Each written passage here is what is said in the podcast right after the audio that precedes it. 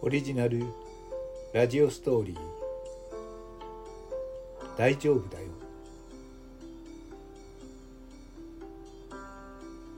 7年前の今日僕は学生の頃から付き合っていた和美にプロポーズをした。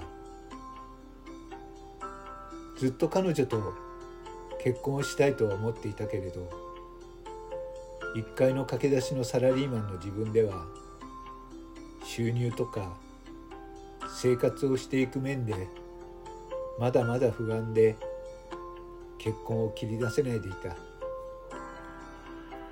でも彼女が冗談めかして口にした「いつまで待たされんのかな」の言葉。